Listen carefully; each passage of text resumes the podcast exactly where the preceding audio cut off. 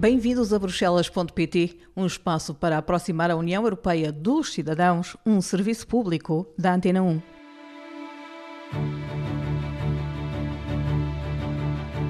No programa de hoje vamos falar sobre o Next Generation EU, um instrumento da União Europeia para ajudar os países a recuperar da pandemia. O Next Generation EU nasce na sequência da, da crise pandémica e da necessidade de ajudar as economias, por um lado, a recuperarem mais rapidamente e, por outro lado, tornarem-se mais resilientes, isto é, a prepararem-se de forma mais eficiente para que uma futura crise não afete da mesma maneira e em que, pela primeira vez, a União Europeia, através da Comissão Europeia, foi autorizada a contrair financiamento nos mercados internacionais com a garantia do orçamento da União Europeia. O fundo assim criado é composto por subvenções e por empréstimos a que os Estados-membros podem recorrer. Uma parte deste valor são subvenções, portanto, fundo perdido.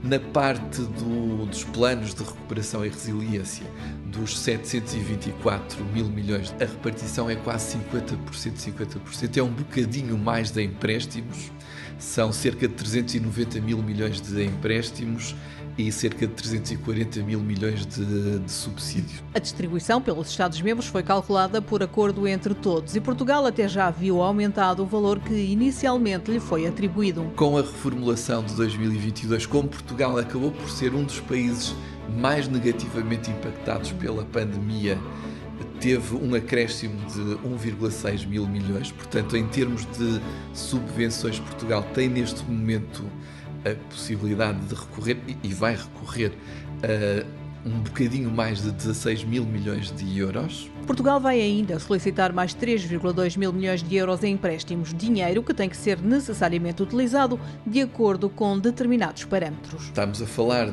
de um programa em que o dinheiro só vem se o país cumprir aquilo a que se comprometeu em termos de duas coisas. Por um lado, realização de reformas e, por outro lado, realização de investimentos concretos.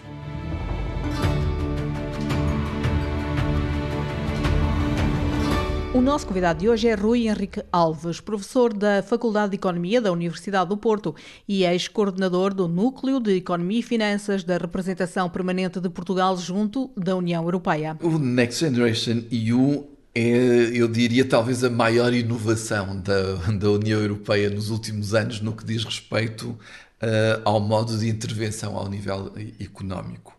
O Next Generation EU nasce como, uh, na sequência da, da crise pandémica e da necessidade de ajudar uh, as economias, a, por um lado, a recuperarem mais rapidamente e, por outro lado, a tornarem-se mais resilientes, isto é, a, a prepararem-se de forma mais eficiente para que uma futura crise não afete da mesma maneira, enfim, dentro do, dentro do que é possível. E correspondeu, como eu dizia, a uma forma bastante inovadora de atuação, em que pela primeira vez, pelo menos à escala de que, de que estamos a falar, que são muitos mil milhões de, de euros, a União Europeia, através da Comissão Europeia, foi autorizada a contrair financiamento nos mercados internacionais, uhum. Com a garantia do orçamento da União Europeia, canalizando depois esse dinheiro que é obtido em circunstâncias mais favoráveis, porque a União Europeia tem um rating muito favorável, canalizando em, em condições mais favoráveis para os países. Tudo isto foi difícil de alcançar porque hum, houve países divididos entre se esse valor total devia ser mais empréstimos ou mais fundo perdido. Exatamente. estivemos ali Foram eh, cinco dias e quatro noites. Sim, para além da preparação desses sim, cinco sim, dias e quatro noites. Mas apesar de tudo, eh, foi mais rápido do que muitas coisas que acontecem na União Europeia. Mas também acho que desta vez não havia alternativa, uhum. porque a, a, forma como uh, aqueles primeiros meses da pandemia afetaram todas as economias mostraram que não havia outra solução que não fosse uma ajuda uh, de caráter comum e, e, e muito forte. Todos precisavam. Todos precisavam. Uh, até os Países Baixos. Portanto, uhum. aí não havia muito, muita alternativa. Claro que os detalhes são sempre o problema, e como, como referia, uh, a questão de é através de subsídios, é através de empréstimos, é mais dinheiro, é menos dinheiro estiveram dentro das grandes discussões. A uh, questão de é até quando, uh, quando é que tem de ser comprometido, até quando é que pode ser pago, foram esses os grandes detalhes. Uhum. Mas felizmente acho que nesse, nesses cinco dias e quatro noites, ou ao fim desses cinco dias e quatro noites, uh, os líderes, por uma vez que seja, cumpriram aquilo que se esperava deles e, e saiu uma das acho que uma das coisas mais importantes que a União Europeia foi capaz de fazer no, nos últimos anos. 750 mil milhões. Uh, na altura, 750 mil milhões de euros.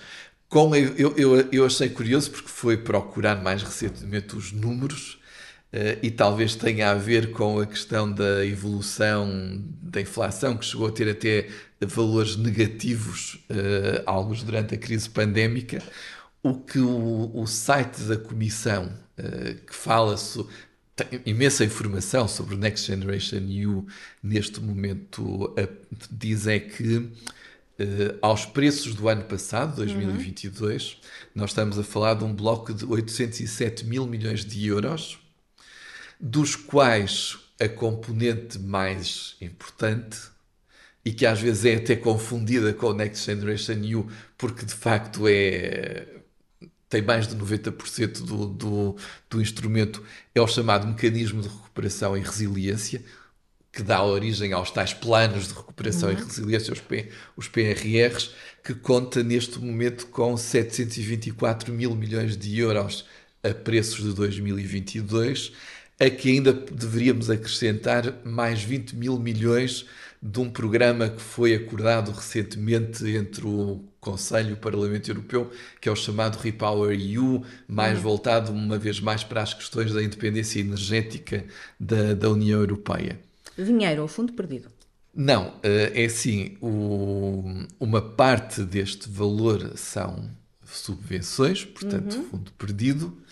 Uh, isso é o que corresponde geralmente à parte não RRF, que apesar de tudo é, é, mais pequena, na parte do, dos planos de recuperação e resiliência dos 724 mil milhões de que eu falava, uh, a repartição é quase 50%, 50%. É um bocadinho mais de empréstimos, hum.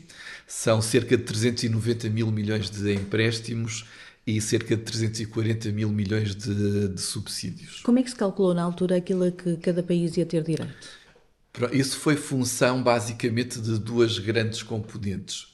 Uma que tinha a ver com, digamos assim, a situação do país mais, mais rico, mais pobre, etc., medido pelos, pelos indicadores tradicionais, nomeadamente o PIB per capita, a taxa de desemprego, eh, a população. Portanto, seria de esperar que países com mais população recebessem mais, países com PIB per capita mais baixo portanto, menos desenvolvidos, com mais dificuldade hum. de, de resolverem os, os, problemas da crise, recebessem mais e por aí adiante. 70% eh, do dinheiro foi afetado com base numa chave matemática que hum. tinha uh, indicadores como estes. Os outros 30% só foram definitivamente calculados em 2022. Estamos a falar de um programa que foi aprovado em 2021. Só foram definitivamente calculados em 2022 porque eram função, ou deveriam ter sido função, foi essa a ideia, da dimensão que a crise teve em cada um dos países. E, portanto, Sim. qual foi a quebra que o produto teve em Portugal, na França, etc., nos, nos anos da pandemia. Isso deu origem em 2022 a alguma reafetação de, de, fundos. Uns países tiveram um bocadinho mais, outros países tiveram um bocadinho menos. Mas, portanto, basicamente foi desta forma que o dinheiro foi atribuído a cada um dos países. Portugal vai receber? Ora bom, Portugal ia receber inicialmente, uh, em termos de subvenções, uh, nada mais, nada menos que quase 14 mil milhões de, de euros com a reformulação de 2022, como Portugal acabou por ser um dos países mais negativamente impactados uhum. pela pandemia, teve um acréscimo de 1,6 mil milhões, portanto, em termos de subvenções, Portugal tem neste momento uh, a possibilidade de recorrer, e vai recorrer a um bocadinho mais de 16 mil milhões de euros. Estes 16 mil milhões que eu estou a referir Sim. já agora são os tais iniciais, mais a reformulação, mais um bocadinho que veio desse tal programa Repower EU, cerca de 700 milhões, e ainda houve a facilidade que se atribuiu aos países de poderem pegarem dinheiro que, a que tinham direito por causa dos efeitos do Brexit que há um instrumento para isso, mas que não estava a ser muito utilizado e então foi possível dizer aos países que quiserem peguem nesse e usem também no, uh, no PRR e Portugal resolveu afetar 80 milhões. E tudo isto junto dá um bocadinho mais de 16 mil milhões, mil milhões de, de, euros em a fundo perdido. Em, a fundo perdido. Em termos de empréstimos, Portugal começou inicialmente no programa, no, no PRR que apresentou inicialmente, começou por pedir apenas, enfim, apenas 2,7 mil milhões de euros. Portugal tem neste momento uma reformulação do PRR inicial que vai permitir, por um lado, passar do uso dos 13,9 mil milhões de subvenções para os 16 e, e qualquer coisa, e que vai passar a ter, e que tem pedidos mais 3,2 mil milhões de euros de empréstimos. E não é tudo aquilo que Portugal poderia não, conseguir? Eu, eu confesso que não tenho aqui o número, mas tenho a ideia que andava também à volta dos 13, em, 13 em 14 mil milhões de euros a que podia recorrer de empréstimos.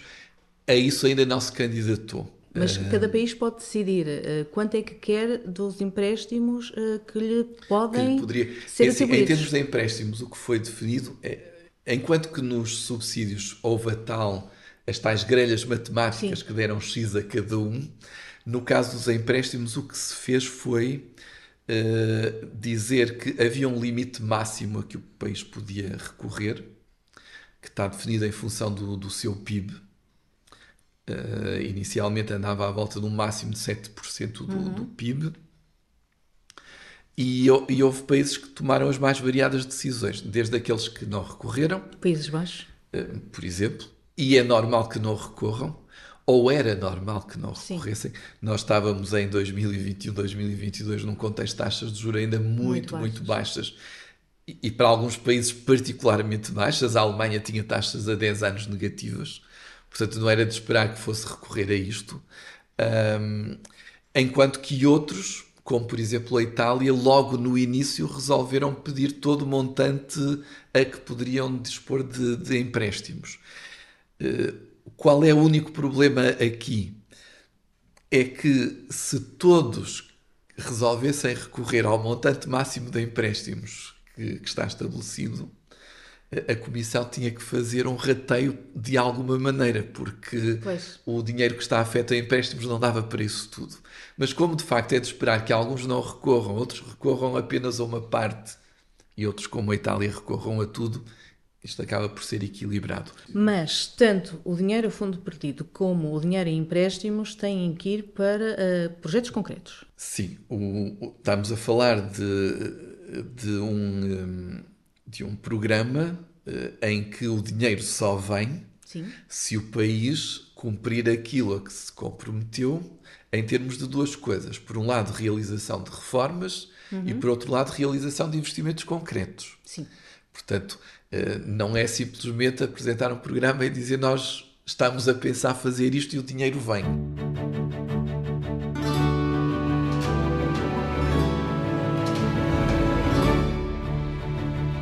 Neste episódio falámos do Next Generation EU, o instrumento da União Europeia criado para ajudar os países a recuperar da pandemia. A Comissão Europeia foi autorizada pelos Estados-membros a ir aos mercados para se endividar em nome de todos e o dinheiro vai ser entregue aos países em forma de subvenções a fundo perdido e de empréstimos em condições mais favoráveis. A distribuição do dinheiro foi calculada de acordo com um método aprovado pelos Estados-membros e para o receber os países têm que se comprometer com metas e reformas plataformas com projetos concretos. Para isso, tiveram que elaborar e apresentar os PRR, os Planos de Recuperação e Resiliência, de que falaremos na próxima semana. Chegamos assim ao fim do episódio desta semana. Bruxelas.pt é um podcast com a autoria e apresentação de Andréa Neves, com o desenho de som de Paulo Cavaco e com a sonoplastia de Edgar Barbosa. Temos encontro marcado na próxima semana para continuar a aproximar a União Europeia dos cidadãos.